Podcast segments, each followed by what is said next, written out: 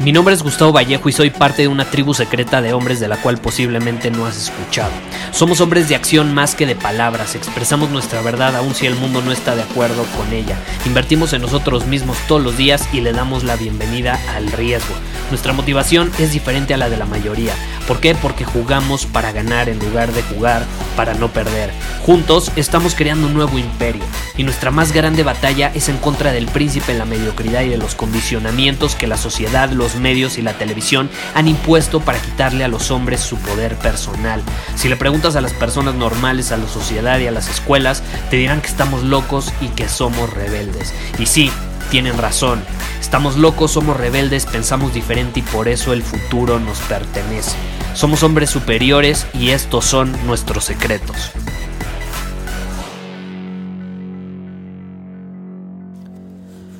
Hoy quiero hablar sobre la fidelidad, la fidelidad, caray. En el reto Kaizen hicimos un ejercicio sumamente poderoso de definir nuestros valores y demás. Eh, está increíble. Muchísimas personas encontraron claridad en cuanto a su vida, en, en, cuanto a sus prioridades y demás. Y algo que me sorprendió es que muchos compartieron sus valores y precisamente la fidelidad es uno de ellos, pero a mí me gustaría adentrarme en ese tema de la fidelidad, porque precisamente alguien me preguntó, Gustavo, ¿debo de ser fiel porque me siento obligado a hacerlo? O sea, ¿qué pasa si me siento obligado a serle fiel a alguien aun cuando en el fondo de mi ser no lo quiero hacer? ¿Qué pasa en ese caso? Y ahí te va, ahí te va. No es lo que haces, sino desde qué posición lo haces. No es lo que haces, es desde qué posición eliges hacerlo. Y a mí me encanta una frase de Jodorowsky que precisamente leí la vez pasada, donde decía, ahí te va lo que decía, si la fidelidad es una obligación, es infidelidad a ti mismo.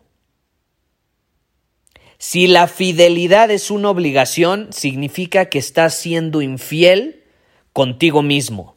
No con la otra persona, no le estás siendo infiel a la otra persona, le estás siendo infiel a tu esencia, a ti mismo. La fidelidad no tiene por qué ser una obligación. Debe ser por decisión. Debe ser porque es lo que resuena contigo. Debe ser porque es lo que te hace ser congruente, no porque, puta, estoy obligado a ser fiel. No mames. Si lo haces desde esa posición, siempre va a haber resentimiento, siempre va a haber quejas, siempre va a haber choques energéticos con la otra persona y la otra persona va a terminar resintiéndolo también porque no va a notar que viene desde una posición de autenticidad, viene desde una posición de falsedad nada más para quedar bien porque te sientes obligado. Te sientes obligado. Esa es una diferencia muy grande, muy grande. Hay personas que dicen que son fieles, pero ¿cómo van a ser fieles con otros si, para empezar, no son congruentes y están siendo infieles con su esencia y con ellos mismos? Tú no puedes ejercer, la, o sea, plasmar, proyectar al exterior la fidelidad si no te estás siendo fiel a ti mismo primero. Por eso, He ahí la importancia, la importancia de definir tus valores, tus prioridades, a dónde quieres ir, quién eres, cuál es tu visión, qué es importante para ti, qué no es importante para ti, qué estás dispuesto a tolerar, qué no estás dispuesto a tolerar, qué resuena contigo, qué no resuena contigo, hacia dónde quieres llevar tu vida, tus relaciones, tu salud. Si tú no eres fiel a eso que resuena contigo, no vas a poder ser fiel con los demás no vas a poder ser fiel. Y si lo llegas a hacer va a ser desde una posición de falsedad, poniéndote una máscara, aparentando ser alguien quien realmente no eres, porque no te nace ser así, porque no es una decisión, sino una obligación. Y hay una diferencia muy grande entre una y otra. Una es desde posición de poder personal, de congruencia, de que esté en alineación contigo, y otra es desde puta. no está en alineación, dejo de ser yo mismo, pero puta, como estoy obligado a hacerlo, pues lo voy a hacer. Hay diferencia, ¿estás de acuerdo? Una, digo ya hablando y adentrándonos en el tema de las relaciones de pareja, por ejemplo, una es desde posición de amor, de gratitud, yo te amo, estoy agradecido contigo, eh, amo lo que estamos creando, soy fiel a lo que estamos creando, soy fiel a, a lo que estamos construyendo. Ese es desde un espacio de autenticidad. El otro es, puta, me comprometí, pues estoy obligado a serte fiel aunque no quiera, aunque te odie, aunque no me guste lo que estamos creando, pero pues ya me chingué porque me comprometí. Si me explico? Es una posición muy diferente. No es lo que haces, es desde qué posición lo haces. Entonces, si tú quieres realmente ser fiel y quieres que te sean fiel también, porque es muy importante, muchos se quejan, es que me fue infiel.